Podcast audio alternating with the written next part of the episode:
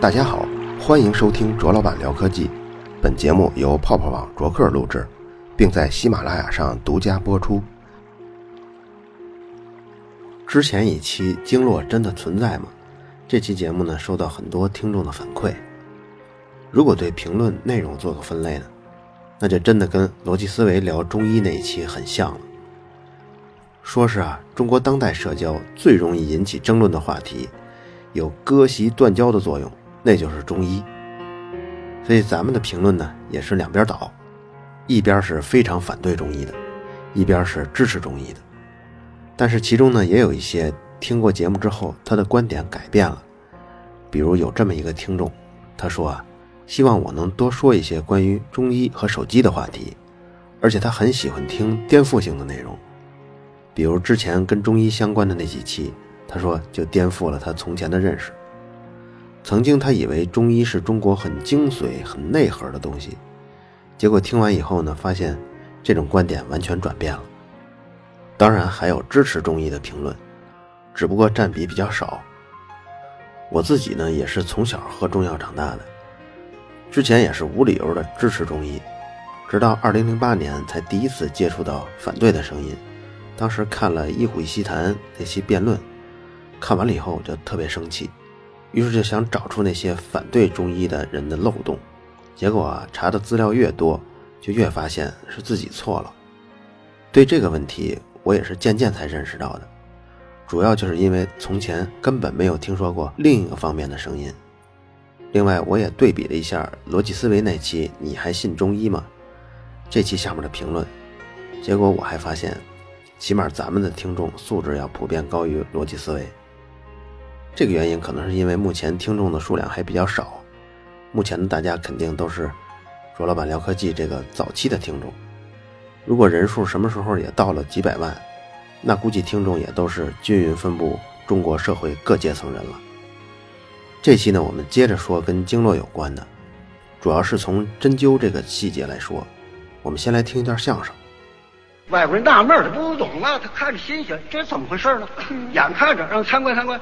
病人来了，捂着心口，哎呀，胃疼，哎，哎呦，胃疼，哎呦，直不起腰来，哎，外国人站这看着，嗯，这怎么办？嗯，什么办法？啊，一看呢，不给药吃，哦，不开方，拿过来就扎针，哎，这么大个针，擦擦，伸手，一伸手往这儿扎，这叫什么？啊，内关，哦，扎进去，粘粘，坐这歇会儿吧，啊，一刻钟，针拔出来，再问病人怎么样，胃疼？啊，嗯。好了，嘿，正好了，这么会儿好了。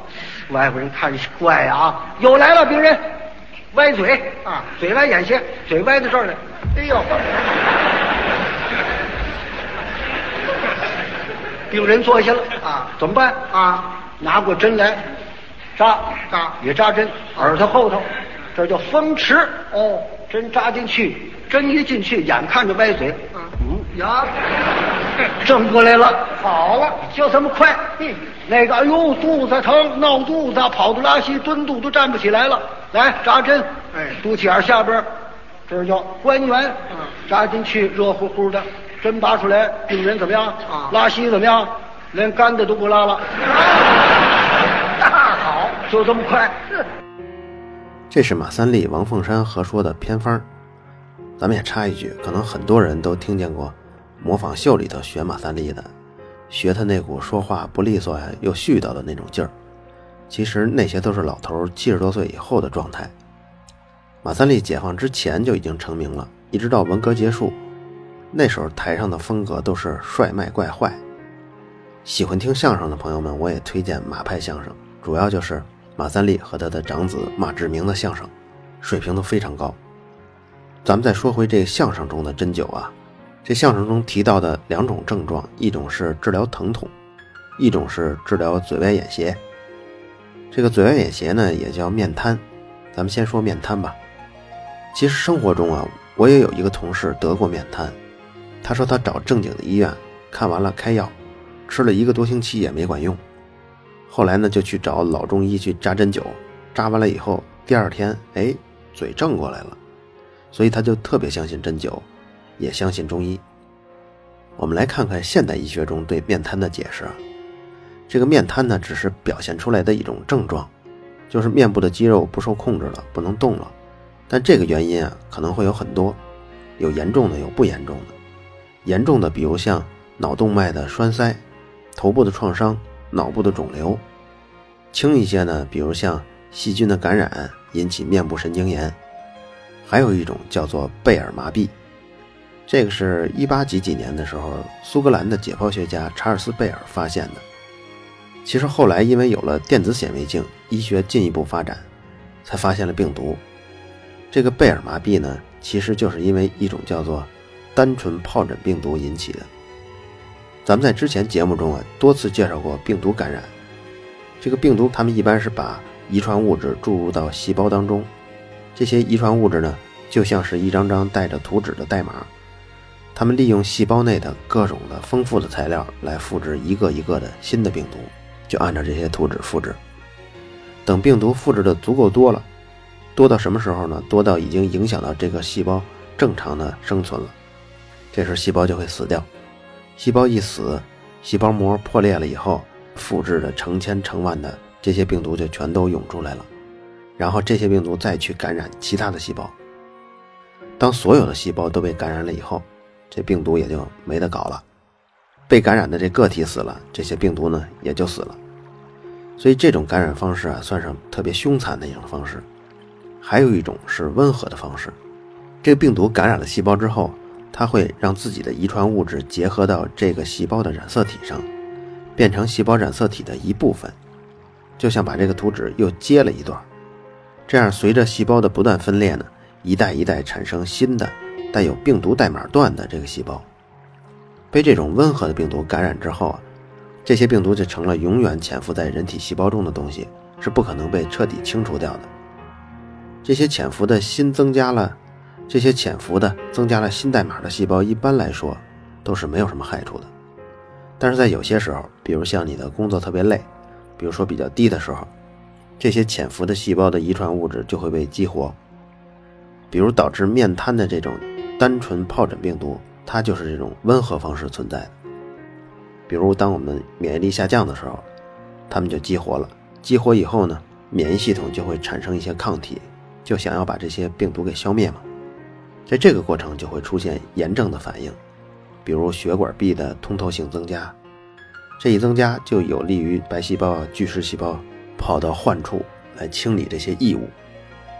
如果发炎的地方是在面神经管里呢？在这个面神经附近的这些组织就会膨胀起来，这一膨胀就会压迫到神经，神经受到了强烈的压迫以后，没法向肌肉组织传递神经信号了，这时候面部的肌肉就动不了了。不过免疫系统啊，它终究还是会胜利的，只不过是需要一些时间。等病毒完全被清除了，贝尔麻痹就好了，也就是面瘫好了。这个病啊，现在是有统计。绝大多数的病人是不需要经过任何治疗，平均在十天就可以痊愈的。百分之八十五的病人会在二十一天之内痊愈，剩下百分之十五的病人会在三到六个月之内痊愈。你看，这和感冒除了时间上拉长了一点以外啊，是不是也有一点相似呢？没错，人类目前面对的绝大部分的病毒入侵，都是靠自体的免疫来康复的。原因呢，不是大家舍不得买药，或者说是诊断的水平不够，而是因为到目前为止，大部分的病毒感染的疾病无药可治。目前可以针对性的来杀灭病毒的药物，咱们掰着手指头都可以数得过来。对单纯疱疹病毒呢，也是一样，没有杀灭的特效药。所以我们退一步说，假如有一种药物，它能缩短病程，也可以啊。就像咱们之前说的治疗流感的那种达菲。有没有呢？不好意思，没有。那我们再退一步，能不能让病人在这个生病的时候感觉舒服一点呢？就像咱们感冒时吃的那种百家黑啊、泰诺之类的。哎，这个有。如果能在刚一生病的时候就吃一些有抗炎症作用的叫类固醇激素的话，面部的肌肉就不会那么僵了，这嘴也不会歪那么厉害。但因为这种药的作用就是抑制免疫功能。所以你要吃了以后呢，你的病程就会长一些，就是你携带病毒的时间也会长一些。吃这种药跟我们感冒以后为了舒服吃一些白加黑是一个道理，不过很多中医粉对我刚才说的这种，为了在生病的时候舒服一些，吃一些缓解症状的药，就把它看成是西医治标不治本、头疼医疼、脚疼医脚的好例子。这些人如果听完我的解释之后，应该至少能够减轻一些这种误解吧。其实真正的病因啊，传统的中医是根本不知道的，也不知道现代医学对一些自限性的疾病，就是故意的采用缓解症状的这种治疗策略，因为它毕竟不致命，完全不治疗都可以好嘛，干嘛不让自己舒服一点？听过对贝尔麻痹的介绍之后呢，大家也可以理解我那个同事他说扎了针灸为什么就能治疗面瘫了吧？很大的可能性就是。他之前治了一个多礼拜，觉得没用，后来过了两天又去看老中医，扎完针灸后第二天好了。其实这段时间啊，说不准也就有十天、十一天、十二天了。这毕竟是一个自限性的疾病，就是说不做任何治疗都会好的。所以结果临到痊愈之前，让老中医给扎了几针，所以他就很容易把痊愈归功于针灸。前面一期节目我们说过。经络是古人对血管跟神经很粗糙的观察，外加上脑补，形成了一个循环系统。它实际上呢是并不存在的。可能有人要问：如果经络不存在，那针灸为什么对有些病还有效呢？曾经也有过很多报道说针灸麻醉有效，在手术中用这个针灸麻醉来代替麻药。经常举的例子呢是一九七二年尼克松跟基辛格访华的时候。因为之前西方人对中国是非常缺乏了解的，但是这么大一个国家，他们也怀着好奇，他们也听说过什么武术啊、中医之类的，所以这次尼克松访华的时候，提出要参观针灸麻醉的手术。当时呢，中国的针灸麻醉师当着美国的记者还有尼克松、基辛格的面，就给产妇用针灸麻醉做了剖腹产的这个手术，一下就轰动了全国，也轰动了全球。当时像李小龙的武术啊，还有中国的针灸麻醉啊，在全世界都引起了一个东方文化的热潮。其实这些人啊，在后来的资料中披露啊，都是专门挑选的，就选那种革命意志坚强的，而且容易接受暗示的，并且对疼痛的忍耐力比较强的。在手术前呢，也要给他们做一些思想工作，主要是说，你这次手术不光是给自己治病。还是为祖国争光的一种政治任务，而且要求这些患者排除万难，坚持到底。而且这种手术表演过很多次，有的时候甚至是偷偷的打麻药，有的时候即便不偷偷打呢，也会根据疼痛的规律做一些调整。比如有这么一个规律啊，疼痛主要是在皮肤上感受到的，因为那里的痛觉神经是最敏感的，而像肌肉啊，还有内脏啊，对刀割这种动作就不太敏感。甚至啊，感觉不到什么疼痛，但是肌肉跟内脏对牵拉的反应，就是你拽它，这时候就会感觉到非常强烈的疼痛。那么，如果你针对性的在腹膜跟肠系膜上注射普鲁卡因，抑制这种疼痛的话，并且你在手术的时候选用非常锋利的刀片，然后要求切开皮肤的动作又轻又快，并且有时候还在这个手术之前十五分钟还给病人注射杜冷丁这些强烈的镇痛药物。所以在患者接受完这个全面的准备之后，再扎上针灸，然后再动手术，其实患者就已经很难感觉到疼痛了。但是这些小动作在那个年代是不会被公布的。直到二零零零年左右，有一些人回忆起当年针灸麻醉开刀，还原了当年的一些场景，才有人发现哦，原来当年是这样的。有的呢是患者，也有的人是医生。咱们举几个例子。有一个人，他是在一九七四年冬天，在上海大华医院做了胃部的三分之一切除手术。这个手术当天，正好有外宾来参观，是一个非常可爱的老太太。在手术中呢，他就隔着玻璃通过翻译，他就来问：针灸麻醉之后，手术开始了。然后这老太太就问这个患者说：“开刀疼不疼啊？现在有什么感觉呀？”其实这人当时也是非常疼的。但是爱国热情啊，还有民族感情啊，就战胜了这种疼痛。他就笑着回答：“不怎么疼，而且还觉得有点饿，想吃东西。”翻译当时站在旁边都有点听不下去了，回头问那领导：“这人可是在做胃切除手术啊，不打麻药还不疼？”还愣说自己想吃东西。我真就照这种原话给老太太翻译过去。当时这个患者呢，其实也就是做了个局部的麻醉。他当时听了这个翻译的话呢，觉得自己就说自己还想吃点东西这个事儿啊，多少有点夸张。他后来说啊，其实当时他真的不怎么疼，因为医生对他比较好，事先给他做了局部的麻醉，然后呢，在老太太来参观的时候，才当着她面做针灸的麻醉，而且之前也偷偷嘱咐过她。就是说，假如真的在动手术期间，而且又有外宾来看的时候，突然疼得忍受不了的话，也可以告诉他，他也随时可以给他补打麻药。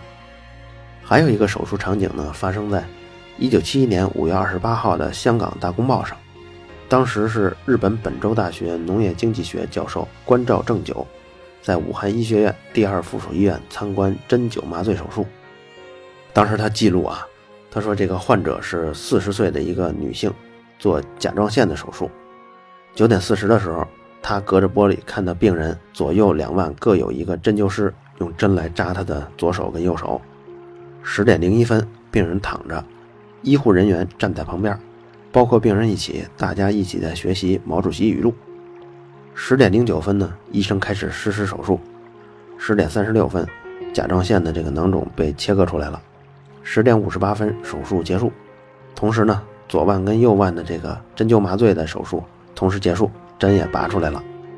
十一点过一点，病人起来了，穿起拖鞋站起来，不用护士搀扶就走出了手术室，仰起头来，专门朝我们挥动着毛主席语录，并喊“毛主席万岁”。但这个针灸是不是有效，是不能通过这样的例子来证明的，也是不能通过这样的故事来证伪的。那么什么方法能证明呢？常听我唠叨的听众啊，肯定知道，那就是采用随机大样本的双盲试验，这也是目前人类确定疗效最严格的一种验证方法。关于针灸的实验，在国外也有很多医学期刊都有过论文，比如给病人的背部扎针灸啊，这扎背部的时候，病人是看不到的，所以呢，这个病人一方可以说是有盲测的条件。有一部分实验证实啊。针对某些具体的疼痛，比如像关节炎、偏头疼，针灸对他们是有一定的疼痛缓解作用的。但是，跟扎什么位置是无关的。就是说，在盲测中，这些测试者他们故意不扎所谓的穴位，结果得到的缓解疼痛的效果跟去扎这些穴位是高度一致的。还有一些实验证实呢，针入针跟假入针造成的效果也是相同的。这个实验怎么做的呢？这个实验人员把针灸的这个针稍加改动，就是它下面带一个小盖儿，然后这小盖儿里呢有一个机关，然后在给病人针灸的时候呢，就把这个小盖儿扣在他的穴位附近，然后手指头呢去按这个针往下走，但因为有这么一个机关以后啊，这个针虽然上面看是在往下扎，下半部分的针头呢。它可以扎进去，也可以不扎进去，这个完全由医生来控制，这个患者是不知道的。那么在测试的时候呢，有的时候医生是真的把这个针扎入到穴位中，可有的时候呢，医生让这个针确实刺到了皮肤上，但是没有再往下刺入穴位，所以这时候就是假入针了。而这时候的患者他是感觉不出来，到底是扎还是没扎。但在这种实验中，真入针跟假入针。两种对于缓解疼痛的效果是几乎完全一致的，所以这些实验呢都指向了一个结论：穴位跟经络根本不存在嘛。那你说不存在，为什么还会有止痛的效果呢？这个原因在一九八几年的时候就有了解释，因为类似针刺的伤害会刺激到痛觉神经，在强烈疼痛的时候，大脑的垂体会释放一种类似于鸦片的物质，叫内啡肽。这种物质在血液中会有一种止疼跟快感，是一种天然的镇痛剂。这种物质呢，其实我们在跑步的时候也会分泌，这也是为什么大多数人一旦长跑了几次后就上瘾了，就再也戒不掉了。因为他们跑步完以后就感觉很爽，身体很舒服。这中间内啡肽也起了很大的作用。还有一些呢玩 SM 的，除了心理上的满足以外啊。这个小皮鞭抽在身上以后，其实脑部也会分泌内啡肽来缓解疼痛。而分泌的这种内啡肽产生的快感，也在不断的奖励这些情侣们互相体罚。咱们话说回来啊，当你把针头扎进皮肤以后，不论是不是穴位，都会引起疼痛，这种疼痛就会引起内啡肽的分泌。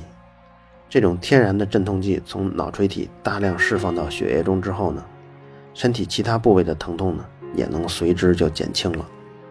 这种分析呢，在随后的实验中也被证实了。纽约州的罗切斯特大学医学中心的神经科学家叫内德格德，他就通过实验证实了，扎过后的针头附近的体液中，这种内啡肽是正常情况下浓度的二十四倍。另外，还有大量的实验证明，针灸的止疼效果是有文化差异的。他们是对比了完全不了解东方文化的人和说汉语的华人。用针灸来止痛的效果，结果针灸在止疼效果上对华人明显要好于完全不了解东方文化的美国人。这部分差异可以用安慰剂来解释。这个安慰剂效应呢，尤其是在慢性病中体现的非常明显。比如说，两组人做对比，他们都有同样程度的慢性关节炎，有一组人给他吃某一种治疗关节炎的新的特效药，另一组不吃。实验结束后呢，发现吃那种特效新药的那组人疼痛明显的变轻了。可是结果呢，这个新的特效药其实只是用淀粉加白糖做的药片状的那种东西，这个假药啊其实就是安慰剂。但是这个东西给病人很大的暗示，让他们觉得治疗有很大的希望。针灸对华人更加有效呢，其实也就是这个安慰剂效应起效了。在很多药物的对照实验中，科学家为了排除安慰剂效应，是会同时安排三组人做实验的。一组是不吃药的，另外那些人是给他们吃药的。不过吃药的那些人呢，有一部分吃的是真药，有一部分吃的是假药，就是这白糖加淀粉做的假药。只是这个真药跟假药的外观是一模一样的，连发药的这个实验员，他都不知道到底谁吃的是真药，谁吃的假药。只有第三方监控的实验员，他才知道底细。一般来说呢，实验结束之后，你要是做一个统计，就会发现，病情最差的是那些什么药都不吃的人，而吃安慰剂药片的那些人，他们的病情也明显比那种完全不吃药的人好。当然，情况最好的肯定是那些吃了真药片的患者。这样做完了实验以后，你才能向药品管理部门来证实，说我这个药的疗效。并不是安慰剂效应，而是一种比安慰剂效应更明显的真正的疗效。对一个事儿的研究呢，有负面就有正面，比如像针灸有效性吧。刚刚咱们介绍了很多，它是对轻度跟中度的疼痛有缓解的效果。其实呢，还有相当大量的实验是证明这个针灸对缓解疼痛完全无效的。当然，他们都是针对具体的疾病，比如像三叉神经无效啊。或者是痛经完全无效啊，对一些血管的痉挛啊完全无效啊，就是这些很具体的例子。那么我们到底信哪篇论文呢？其实呢，论文也是要分类的，有些是针对具体的实验介绍研究手段啊，还有研究的结果，这是一类。另外还有一类论文，他们不做实验，他们是专门总结别人做的实验的研究成果的，他们是回顾。一段时间以来，这个领域相关的研究成果，他们做统计。针灸这个领域呢，当然也有这样的回顾性的论文。不过，针灸这个领域，即便是回顾性的文章，结论也都是互相矛盾的。除了因为采样的大小不同造成的这种差异，也有因为文章质量良莠不齐造成的矛盾。二零一一年四月份，有一个研究小组，他们就站出来。给那些针灸的回顾性的文章再来一个更高一层级的回顾性文章，文章就刊登在著名的医学杂志上，叫《疼痛》。这个论文的名字呢叫“针灸是否减轻了疼痛，是否有严重的风险？对回顾性研究的回顾性研究”。这个小组对2000年到2010年所有对针灸回顾性的论文做了统计。最后呢，一共有五十七篇此类的文章达到了他们入选的及格线。这五十七篇文章中提及到各种的疼痛，不过只有四种疼痛有两篇或者是两篇以上的研究是一致的。这是什么意思呢？比如说第一篇回顾性的文章，它回顾了颈部的疼痛、膝部的疼痛，然后第五十篇回顾性文章呢，它总结了一段时间以来颈部的疼痛跟腹部的疼痛。哎，你看这两篇文章，它都有提到了颈部的疼痛。然后你再仔细一看呢，结果这两篇文章很巧的是，他们对颈部疼痛缓解的统计结果还很接近。那么这种情况呢，我们就计入一次研究成果是一致的。结果刚才咱们提到这五十七篇文章呢，一共只有四处研究成果是一致的，而且这四处的研究成果的一致呢，有三处还是一致认为针灸对某某部位的疼痛缓解完全无效，只有一例认为是有效的。就是这个颈部的疼痛。这篇论文中呢，他们也解释了各种结论是如何出现的不一致。在总结中，他们也提到，即使是那些看上去对针灸缓解疼痛最有正面的回顾性的研究，也都出现在这十年中的较早的时间内，比如说零二年、零三年。但是这些文章均遭到后期高质量的研究的质疑跟否定。在安全性上呢，他们一共统计到。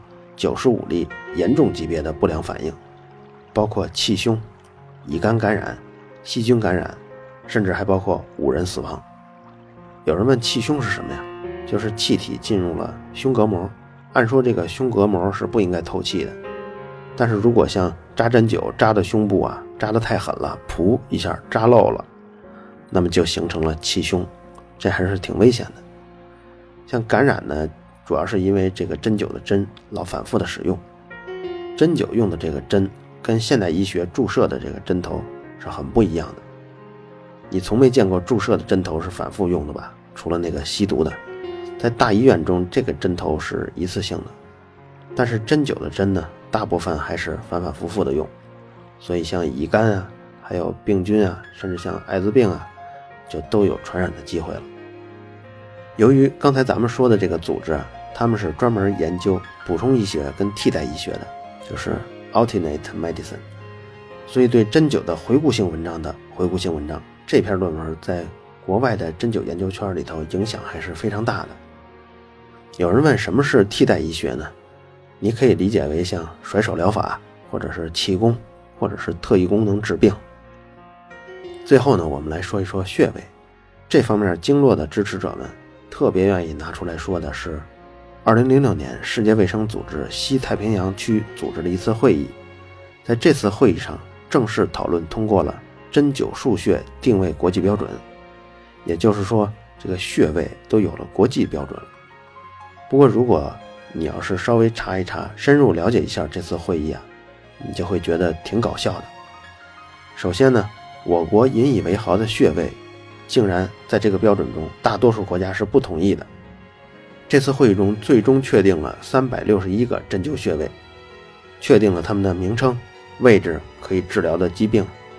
但是，其中三百五十六个穴位的位置是采用韩国标准的，中国自己认定的这个穴位的位置只占总数的百分之一点一。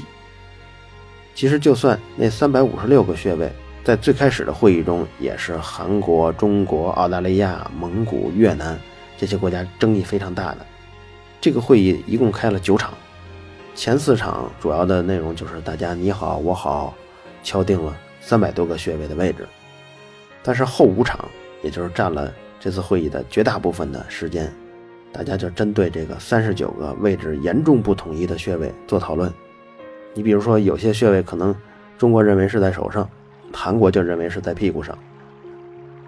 但这后五场呢，大家最终啊也都达到了一个妥协。就是在这第九场，也就是最后一场会议的时候，还有六个穴位，大家是怎么统一都统一不了了。最后怎么办呢？干脆投票。哎，结果中国挺幸运的，这个六个穴位中，中国中了五个。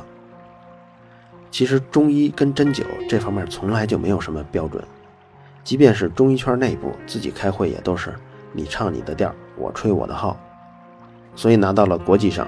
这个文化的变迁导致一个穴位有好几个名称，或者是好几个定位，有十几种不同的治疗作用。这么混乱的状况下，穴位在哪儿，那只能是靠投票来决定了。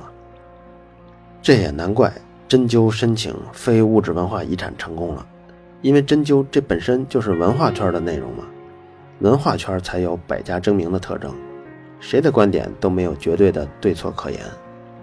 但是医学是一门结论确定的学科，虽然从逻辑上要证明针灸无作用是比较难的，因为这需要穷尽太多的可能性。但目前中国研究经络的论文中，尚未出现高质量的可以经得起同行评议的。证明针灸有效、穴位存在的结果，而且我也相信，要证明古代人在医学上的认知全面超越当代现代医学，那几乎是没有可能的。这期节目的最后呢，再说两件事儿。第一件事儿呢，还是这个卓老板聊科技定制版的鼠标，在淘宝上搜索“卓老板聊科技”就可以找到了。这个变形金刚一样的鼠标啊，在驱动上的功能还挺丰富的，因为它可以设定。这个鼠标的音效、震动效果、灯光的呼吸效果，还有按键的自定义跟红的功能，而且还能把自定义的这些设置存在鼠标内部，所以从驱动功能上看啊，不次于任何比较专业的游戏鼠标。这个鼠标呢，目前还剩下七十多个。第二件事呢是发奖，经常有听众来问我，就说你的这些节目的内容都是从哪儿出来的呢？这是一个不太好回答的问题。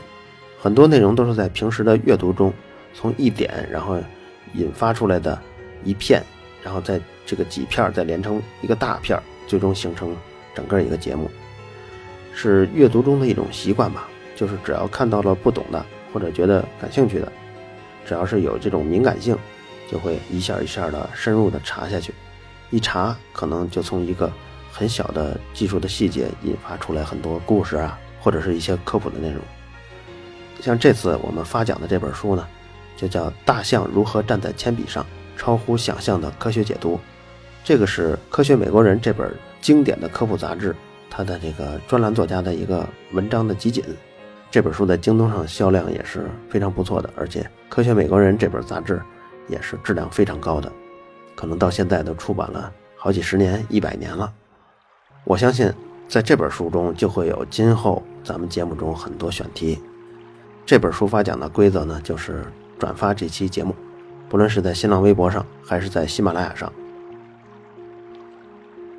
好了，以上就是本期卓老板聊科技，在同名的微博和微信公众号中还有其他精彩内容，期待您的关注。